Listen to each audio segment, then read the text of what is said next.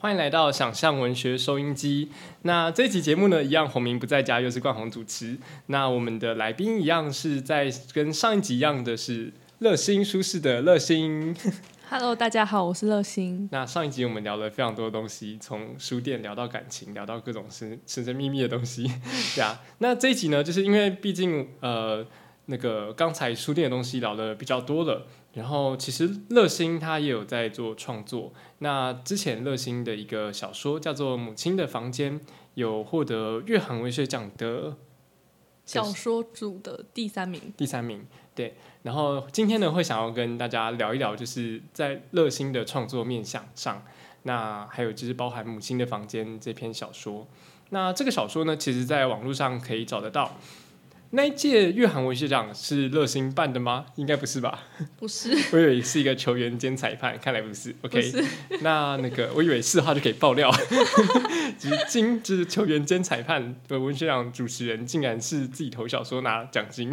对，那应该是不同届啦。那乐心的这篇呃小说呢是三十三届，所以在网络上查询《母亲的房间》月韩文学奖就可以查到对应的文章了。因为月韩文学奖他们的资料其实都整理的蛮不错的，所以网络上都可以找得到。那诶。那个乐心会想要先讲你写这一篇的一些想法，还是我先讲我读完之后的一些心得？你先讲哈，因为我觉得就是可以被这样的一个 文学群聚地的主理人评论，或者是因为我已经说我离那个文学越来越远嘛。OK，对，现在都是在做一些生活琐现在非。常担心我讲完之后就感情破裂，之后就是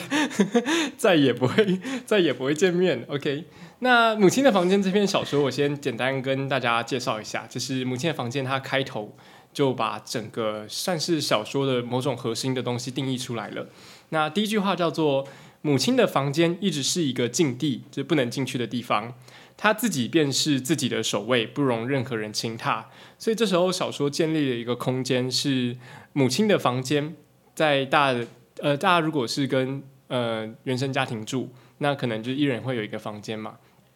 这时候，其实我第一个有兴趣的东西是，诶，不是父母的房间呢，是母亲的房间。所以他的父母不是住在一起嘛？那随着小说的揭露，我们会继续看到一些有趣的事情在后面。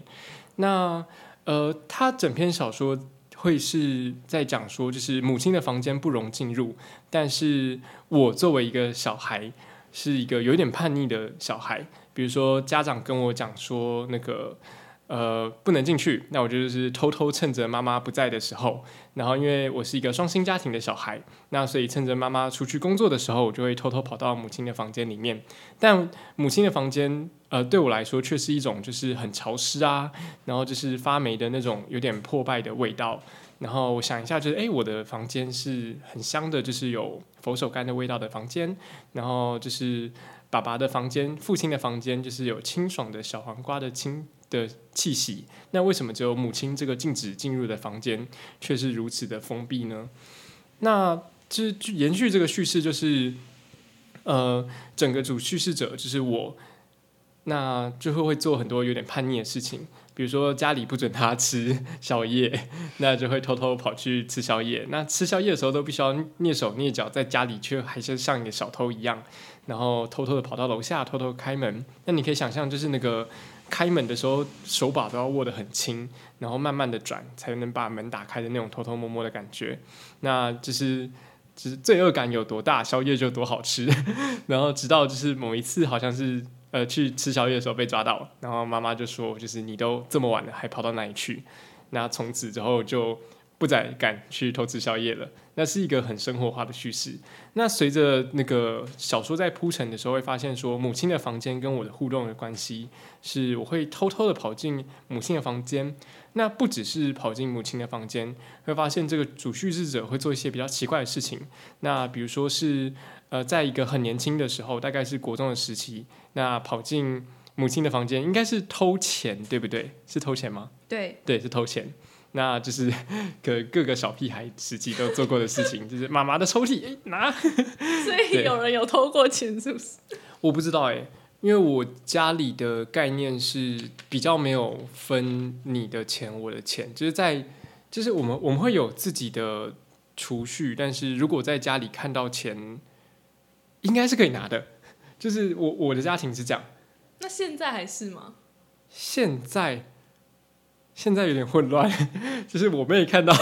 我妹看到我的抽屉里有钱，她是可以拿的，但她的抽屉里的钱我是不能拿的。所以要赶快把钱存到 对，银赶快把钱。存到银行。对，没有啊，开个玩笑。对，那就是每个家庭好像有不同的规则在那边。嗯然后我的家庭对金钱的管控就没有这么的严格。嗯然后那到后来的时候，地契、房契赶快拿走。嗯并没有用，好吗？对，那个法律效力不是拿走就可以的。对啊，那到后来的时候，开始这个呃母亲的房间跟某些性别的东西开始产生连接了。我会去穿妈妈的，就是衣服，然后穿妈妈的衣服这件事情本身有一个性的隐喻在里面。那小说是整个往下推进的时候，有一些经验是，比如说他去那个国外的阿姆斯特丹，然后在阿姆斯特丹的时候看到就是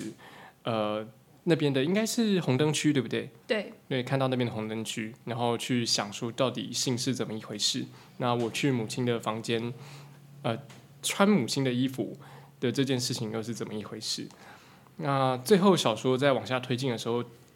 房间跟他的关系又产生了一层变化，是在他到母亲的房间去翻找的时候，他发现在衣柜的底层有一个卫生局发的保险套，那是那种就是呃看起来比较廉价的，然后可能是看起来是那种卫生所公发的，那年代有点久远，看起来甚至不保险的那种保险套。那这时候他想象就是整个家庭的性是很安静的，然后呃母亲跟父亲好像从来没有床事一样，我也不知道我是从哪里诞生的。然后他们之所以要把这件事情藏起来，之所以要这么安静，是不是因为性是脏的？那这里我觉得他下了一个有点漂亮的结论是，呃，性是脏的这个连接本身是简单的，就是很多作品会这样讲，但他的下结论是说，就是呃那年十六岁暑假，那母亲对我是某种性教育的范本，那这时候我开始觉得自己的性启蒙是脏的，但也逐渐的意识到脏只是一种人生的隐喻。那我觉得这是一个有一点模糊但是漂亮的结论。那小说就结束在算是这个地方。那那件跟曾经去偷的呃母亲的红色睡袍是再也找不到了，不知道消失在哪里。而我想我也不再需要那个母亲的睡袍。那这是一个呃以空间就是母亲的房间去做一个性别的成长的小说。那我自己读起来是读的蛮快乐的，然后。嗯，这一篇那时候是有在文学奖的场合上被讨论嘛？对那乐心要讲一下，就是呃那时候的评审们怎么讨论这一篇，或是你写的时候有什么想法吗？嗯，就是当时有三位评审嘛，张艺炫老师，然后李平遥老师跟李一桥老师。然后张玉老易炫老师是很护卫我的作品，他第一个提的就是文笔好这件事情。嗯，但是他提的文笔好，并不是要只说哦，就是文笔好，然后就是作文写得好。然后除了，文笔好，那个文笔好应该是不同的意思。对，然后我觉得“文笔好”这三个字，我后来不断的反刍，就是我会去问蛮多我的朋友，就是他们从小到大观察我的文字，然后他们怎么去定义文笔好，然后同时就是在后来就是。嗯，因为俗物越来越多的过程中，就是离文学越来越遥远，我也会在重复去听取，就是当时这样一个讨论场合的直播，然后就是算是让我自己增添一些信心吧。然后当时他的说法就是说，嗯，作者可能不知道他挖取到了一个多大的宝藏，就是他觉得母亲的房间，然后潮湿阴暗，然后在里面摸东摸西的，他觉得这个主题是可以发展出很多的变奏，或是甚至写成一篇长篇小说。然后当时就是我听到这样的一个说法，就是我就马上联想到出版，然后我也曾经有想要把它创作成长篇小说，然后甚至我觉得就是以《母亲的房间》作为一个书名，然后就像人家说作家第一本都是会跟自己的成长啊或是原生家庭什么的呢有很大的关联，然后哦。我就觉得哎、诶这样的题材还不错，然后我也有拿给就是出版社的老板看，但我觉得后来的嗯过程，我觉得也可以用来回应那个李平遥老师说的一些观点。我觉得他说的也完全没错，他就说就是这个作者好像没有写完，然后他有很多东西跳过了。然后我觉得这也是我写作长期以来的一个问题，就是我没有办法写长的东西，就是我可能写到两千字，我就觉得 好，我的话已经讲完了，就是我没办法把一个尽于此，对我没办法把一个东西就是发展成四千啊，甚至写成一个长篇，就是我就觉得这个故事就是这样啊，就是我是要塞入很多就是多余的嘛，就是嗯。其实对你来说，这到这里已经完整了。我觉得不是完整，我觉得其实它是反映我性格的一个缺陷，就是我这个人就是气比较不长，就是包含创作也是，就是我有一个灵感，然后我把它输出。其实我在创作过程中是几乎完全不会去改动的，就是不管是我写诗、写散文、写小说，就是我写了，然后我并不会再用什么旁观的视角去改它，或是去。嗯，用语言的音韵就是来去校正，或是去管它合理不合理。我就是把它写出来，然后就会拿去投稿。然后就是我可能比较没有耐心，或是比较没有办法去堆叠出一个世界观嘛。所以就是我写的文章，不管是小说、散文，都只能写短的。然后我好像没有那么多耐心去跟。读者交代太多的细节，然后甚至情节对话，然后我觉得这也是那个李巧老师提到的问题，就是他可能对小说有比较严谨的的定义，所以他其实会觉得这不是小说。然后，嗯，当然那个张艺轩老师就有有很多的辩证嘛，就是对这边我想要反驳一桥的一个小的点是，啊等下我我可以这样直接反驳一桥吗？我不确定，就是一桥不要生气。因为我猜一桥说这篇不像小说，很大的一个原因是因为小说中有很多支线跟整个母亲的房间关系是很低的，然后也有小说有很多的去用了不少的篇幅在写一些有点过于生活化的东西，比如说要不要吃宵夜，然后这个东西通常是散文中会出现，就是我对宵夜的想法，那这个是散文中会出现，但在小说的。面向上你会发现吃宵夜这件事情的用的有点浪费，用的浪费是说就是呃要不要吃宵夜？那那个蹑手蹑脚的氛围，最后只用在我对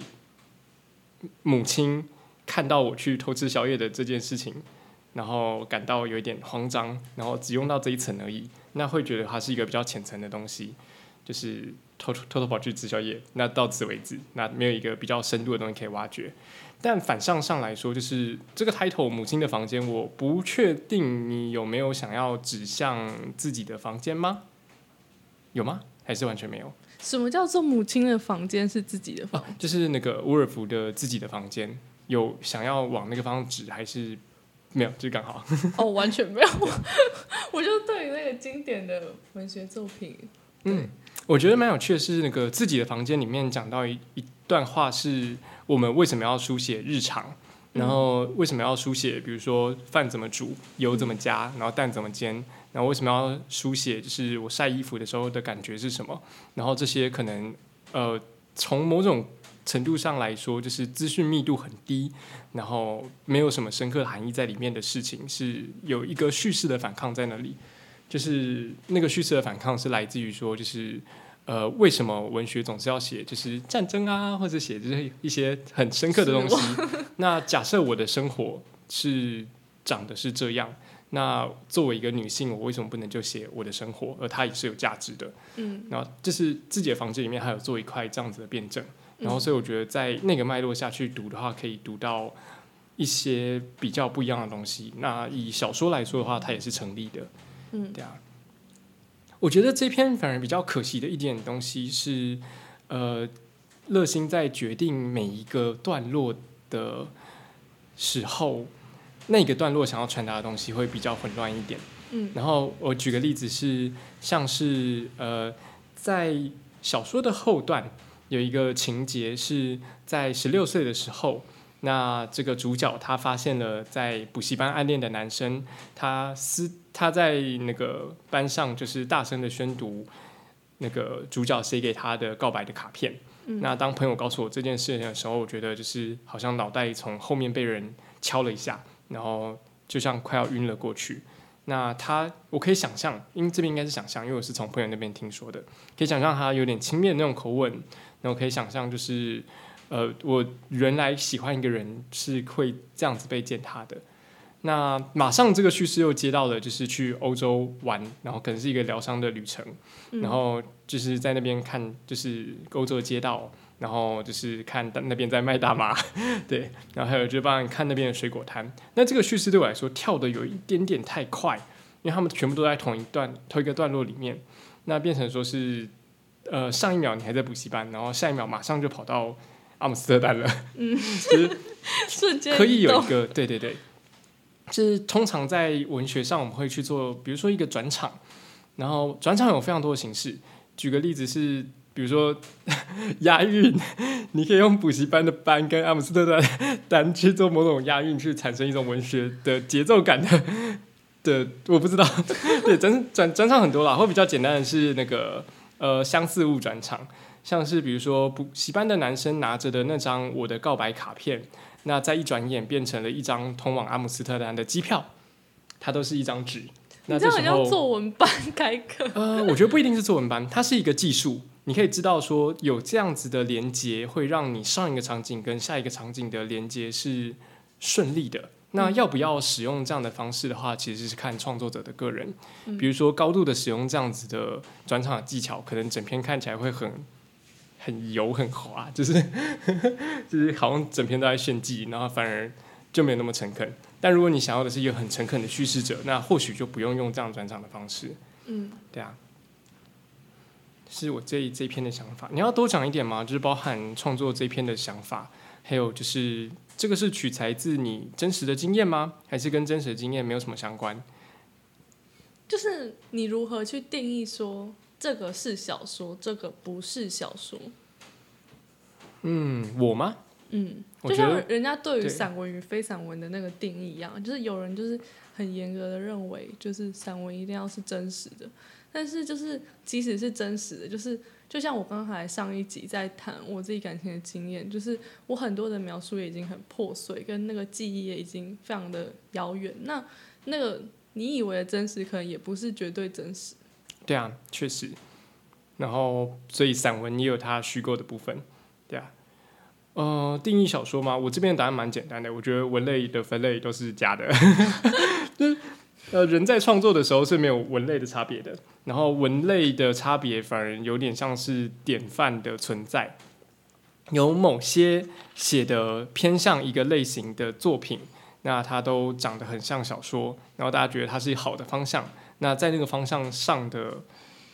作品就会被定位为小说，但它不会有一个边界，然后典范也会转移。就是在之前，我们可能觉得说，哎，结构很严谨，那剧情跌宕很精彩的小说是好的小说，但或许这个判准是会被改变的，就它也一直在被改变。那改变到不同的地方的时候，我们对小说的想象就可能也会长得不一样，对啊。所以我比较少说，就是哎，这篇不是小说，或这篇不是什么。嗯，因为其实很多都混在一起，它比较是一个出版上的定位，或是呃一个我们想象的典范长的样子。嗯，我觉得你刚才提说就是那个补习班那一段就马上跳场景，那个也是那个李平遥老师有提到的啊？是吗？对，因为就像那个水果摊啊，就是我其实是在提就是。那个学校附近的市场，所以那个场景是在台湾。那是学校附近的，sorry，这个哎，对对对，那是学校附近的水果摊，不是阿姆斯特丹的。对，但是那个李平老师也是有同样的困惑，他会搞不清楚说，哦，这个水果摊是在学校附近还是在阿姆斯特丹？所以代表就是我给的线索太少，跟这一段里面就是你这这一段里面塞了三个场景，塞了补习班，塞了阿姆斯特丹，然后塞了学校附近新源市场的水果摊。然后，变成说，大家在场景之间跳来跳去的时候，是有时候会，哎，我在哪里 的那种困惑感。嗯，对啊。我觉得这个创作当然是可能约我两三年前的东西，就是可能我现在也写不出那么 有文学性的东西。我觉得是每个时期耶，就是每个时期会有能够写出来的东西，跟没有办法写出来的东西。但我现在可能就会写一些就是开书店的那个谋财之道。我我是蛮想写个书店笑话集之类的，就是在书店发生的有趣的事情。哎、我觉得这可以来对写，就是或是找作者群，感觉就是会蛮有趣的。对啊，嗯然后我觉得这部小说可能只是一个我想要讨论的开头吧，就是因为通常讨论小说或是我们刚才讨论，其实都是很聚焦在文字跟情节之中，但我觉得是这部小说就是它带出了一些议题。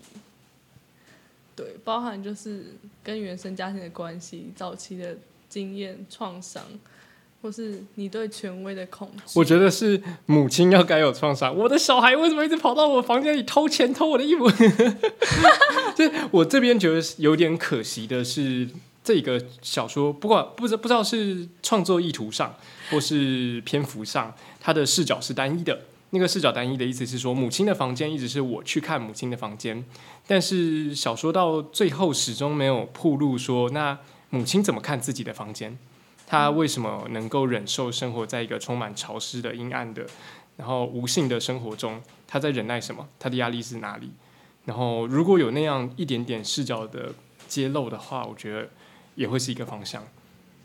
我知道你说的那个书写的困难点在哪。我觉得第一个先回答你刚才说什么创作意图这件事，就是我觉得我从小到大的写作里没有创作意图的这个概念呢。对，有些人是说意图太重反而不好，对啊。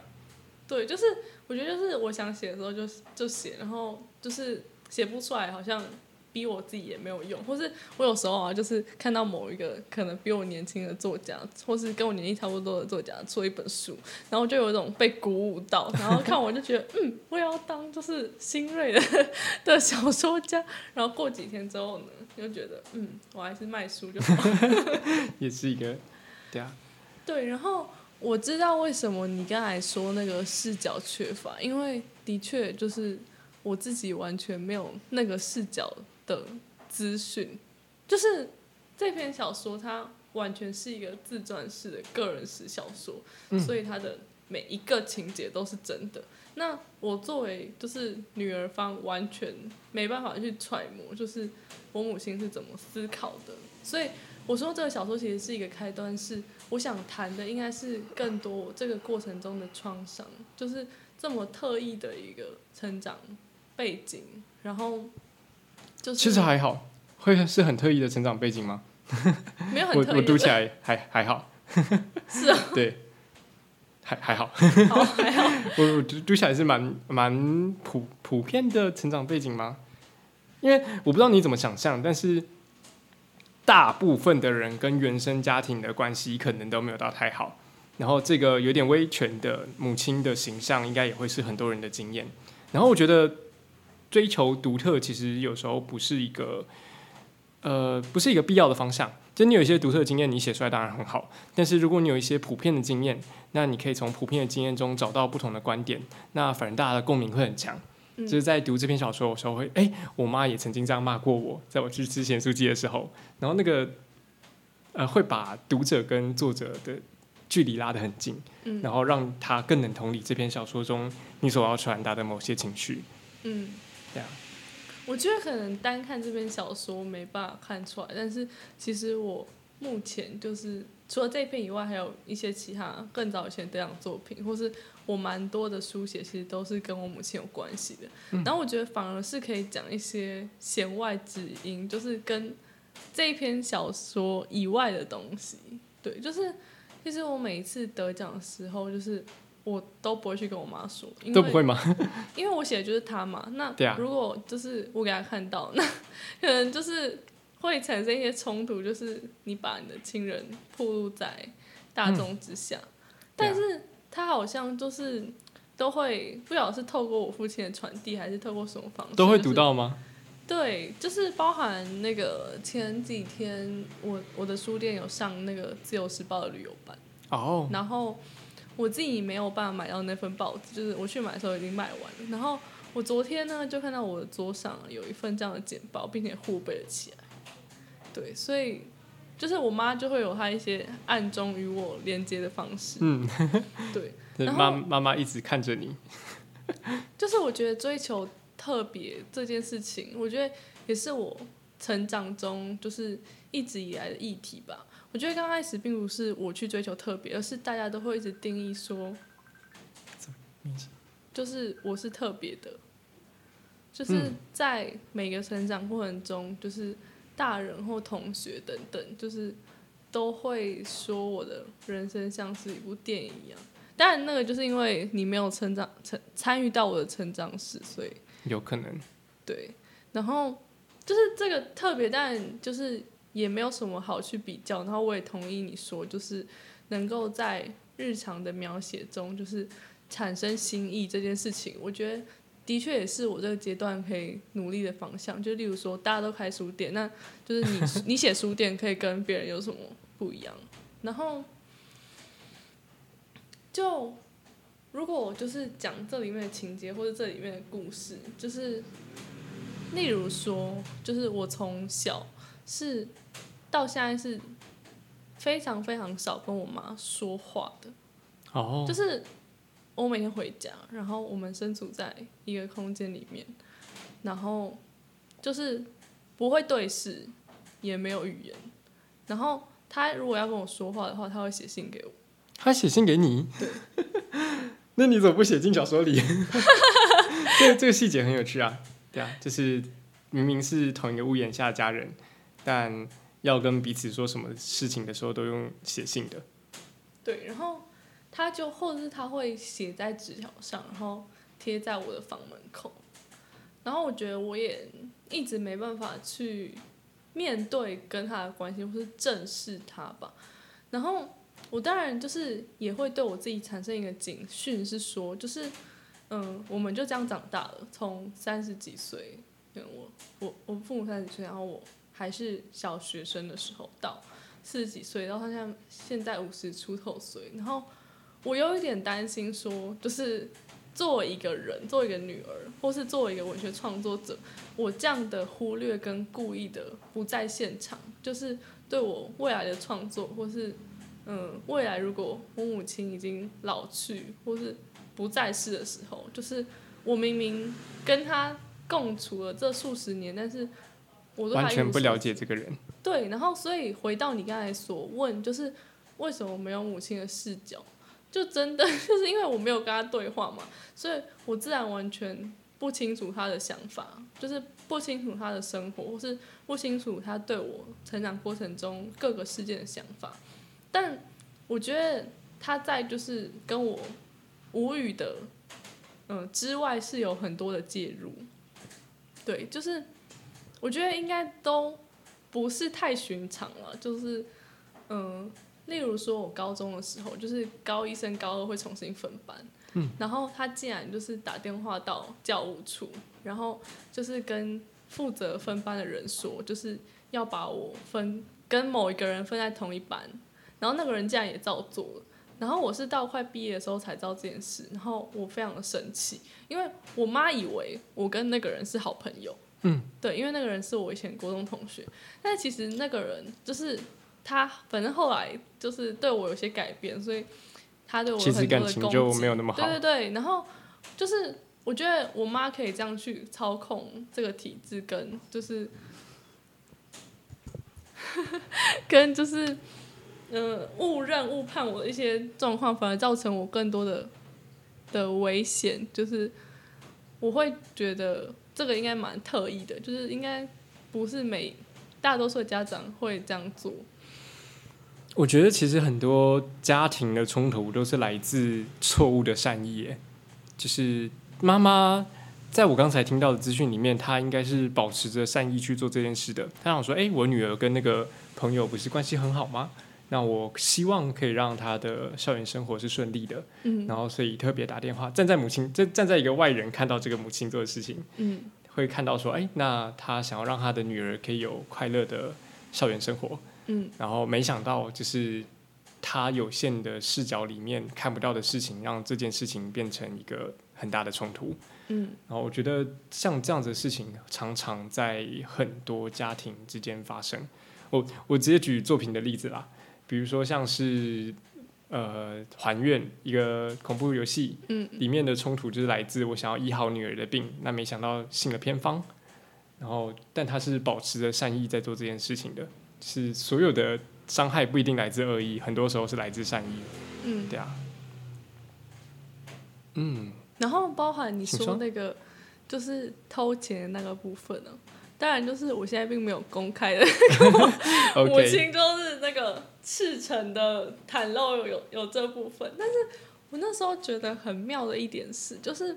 这像是一个巧妙的平衡点，就是我猜想我妈应该早就看到这个作品，因为这个在网络上就能查询得到嘛，然后。就是谁钱不见不会发现，就是一天一天的的不见。但是就是我我妈应该算是一个很特意的人，就是在我从小到大过程中，她是没有手机的，就是哦她是直到可能我大学才开始有手机这种东西，就是他生活的比较原始，或者是就是跟潮流很背离这样。然后他就是会把钱，就是为什么这些细节都没有写进小说？你不要再当小说教练好不好？因为这些这些细节可以很可以构建一个人的形象啊，就是一个从来没有手机的母亲，她跟家里讲话，甚至是用信件的方式来做沟通，而不是直接说话。就是这些细节都更能够呈现母亲这个角色的形象，让大家更能想象，就是哦，原来她是一个这样的人。我觉得可能就是我 我不太会写小说，或者是我并没有带着什么写小说的意图，就是我就是想写什么就写什么，然后也是有就是他会把就是所有的钱领成就是很多张的一百块，然后就全部放在衣柜里面。然后我当时的想法就会觉得说，因为一百块啊，相对一千块比较难发现嘛，嗯就是你一次拿一百一百，就是对啊，应该是不会有人发现，就不太会被发现。对。然后啊如果对对不起，我脑补一个小说细节，就是或许母亲已经发现你已经在拿家里的钱了，所以她故意把一千元的钞票换成一百块的，然后让你拿的时候会觉得比较心安一点，就是超意母亲，我回去可以跟他求证一下，搞不好，对对，应该不是，但是我觉得。我觉得如果是往这个方向走的话，会有某种很优美的东西在里面，就是母亲知道你在做一件不行的事情，然后你也知道你在做不行的事情，但母亲用她的方式在温柔的体谅你。好温柔。然后我觉得你开场提到那个就是父母亲分房睡这件事，我觉得也某种程度形塑了，就是我从小到大对家庭的认定，就是嗯，因为小时候可能我们有时候跟同学就会聊到这个问题啊，然后就说你父母感情好不好啊，或者是哦你们是怎么跟大家都睡在一起呢，还是什么父母一起睡，还是兄弟姐妹一起睡什么？然后我就会说哦，就是我们家每个人都一个房间这样。然后当时就是完全不觉得自己有什么特异，我就觉得这就是很正常的事啊。然后，甚至会为此而自豪，就是我们家房间很多，我有自己的房间哦。对，因为很多同学就是可能多少贫困的年轻人到现在还有没有自己的房间？哎、你要不要本月那个集文社选出，就是把杨杰的房间啊，还有那个好，就是把房间有关的全部都选一遍。对然后直到后来就是嗯，成成长到青少年时期，当然就对性或者对于哦，原来父母会住在同一个房间里面，跟这也是他们隔绝小孩，就是拥有他们自己小空间的一个方式，就是保有他们可能青春时恋爱的的一种方法。然后我当然就会去问我的父母，就是为什么，然后他们就会觉得说，哦，就是他们在很年轻的时候，当然曾经同房过，但是后来就觉得说，就是嗯、呃睡眠打呼的声音太大了，没有啦之类的。然后我后来就是看到那个综艺教父那个王伟忠先生，就是反正他也是有受访，就是他跟他太太也是分床睡，然后他们中间是用一个大帘子，就是窗帘后窗帘这样隔挡起来，因为他们的生活作息不太一样。然后我记得后来去士林官邸的时候，就是好像也是那个先先总统他们也有这样的情形，然后就觉得对啊，就是好像如果真的生活习惯会彼此打扰的话，就是分房就也没有什么特别的在。对啊，好像不一定要勉强自己，就是一定要同床共枕，终于同床异梦。哦，然后我觉得就是这好像也可以在嗯往后快转到就是我开书店的这部分，就是我妈当然有非常多的担忧，嗯，就是她也会觉得说我是要去找一个正常一点的工作啊，就是当别人员工啊，但是她从来就是都不会在我面前说，是可能都是她跟我爸比较激烈的说，然后。我爸再用和缓的转述给我，然后当然现在因为就从筹备到现在也过几个月，这小说的标题就叫《母亲翻译机》，有点太暴力哆。啦 A 梦这种母亲会，对啊，然后就是跟开书店有关，也是因为我们这是一个政府的进入计划，然后到就是公布说哦，我有入选的那天，他竟然还打电话给那个主办单位问说，就是他女儿的进驻计划内容是什么？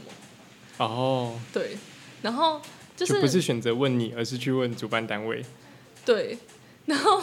我当然就是会觉得很愤怒啊，就是因为我会觉得说，哦，你小时候的介入，这可能还合理，可是到现在这已经是一个职场了，就是嗯谁还会去说出现在女儿自己上班的地方，或者是去问说，哦，这女儿就是她工作好不好啊？然后她写的某一个企划是什么内容？嗯，对，对啊，就也蛮神秘的。嗯，但我也蛮就是希望我开始有一些创作是可以离开母亲的这个主题吧。就我觉得我曾经也嗯，因为这个主题有很多的自我抗辩，或是觉得我后来人生中的一些悲剧都因此而起。但我觉得最近我也接受一个概念，就是你已经成年了。然后你应该要当自己的母亲，甚至你未来会成为别人的母亲。你有没有办法放下？就是过去的那些，就是不管是实际的还是心理的一些被伤害的部分，嗯然后就是帮自己贴一个 OK 绷，然后再继续往前走。然后我觉得这个就是议题啊，其实也已经不只是母亲了，我觉得他是对。就是整个父母，或是包含父亲，就是我提一个，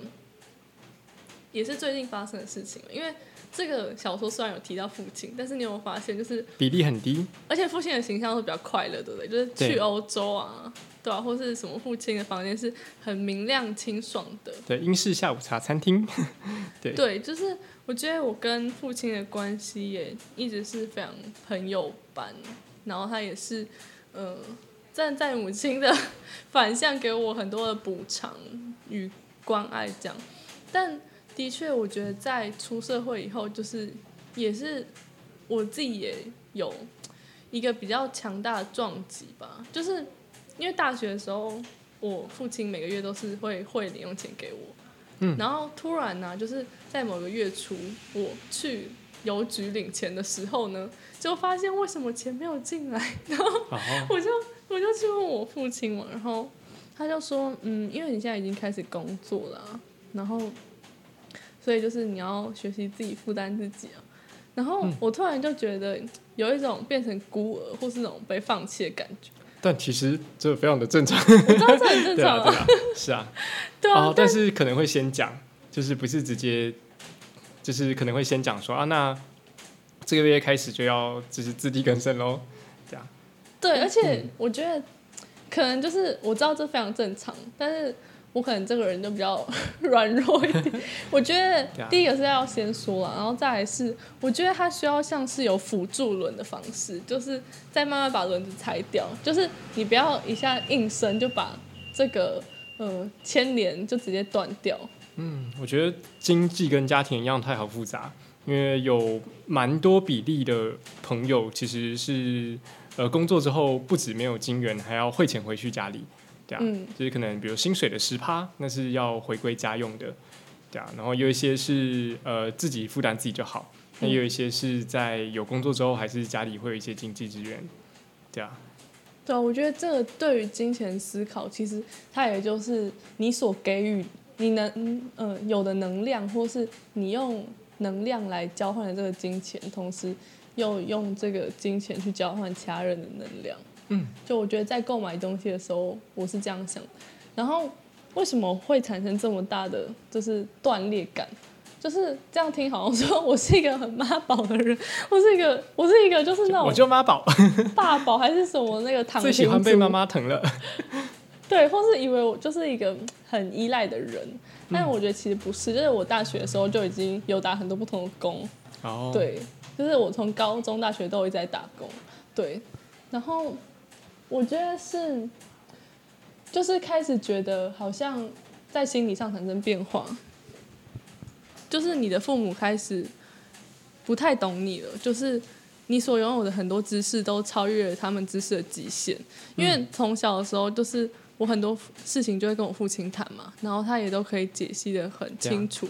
然后月亮为什么会有阴晴圆缺啊？那个是地球的影子，就类似这样子。我不会问这些自然的问题，我都是问一些人生的奥义。对啊，我觉得小时候我我就是股，票什么时候会涨啊？这个爸爸也不知道。对，就是我小时候就会突然哭了，然后就问我爸说：“如果你有一天死掉怎么办？你什么时候哦会死掉呢我也有这样的经验，类似的。？”嗯，啊，他们怎么回复你？你说关于什么时候会死掉这个问题，对啊，对啊，我爸就觉得我太感性了，就是这个问题暂时还不需要思考。然后我觉得回归到现在，就是会觉得我们成长的过程中相对是比较富裕的，然后就是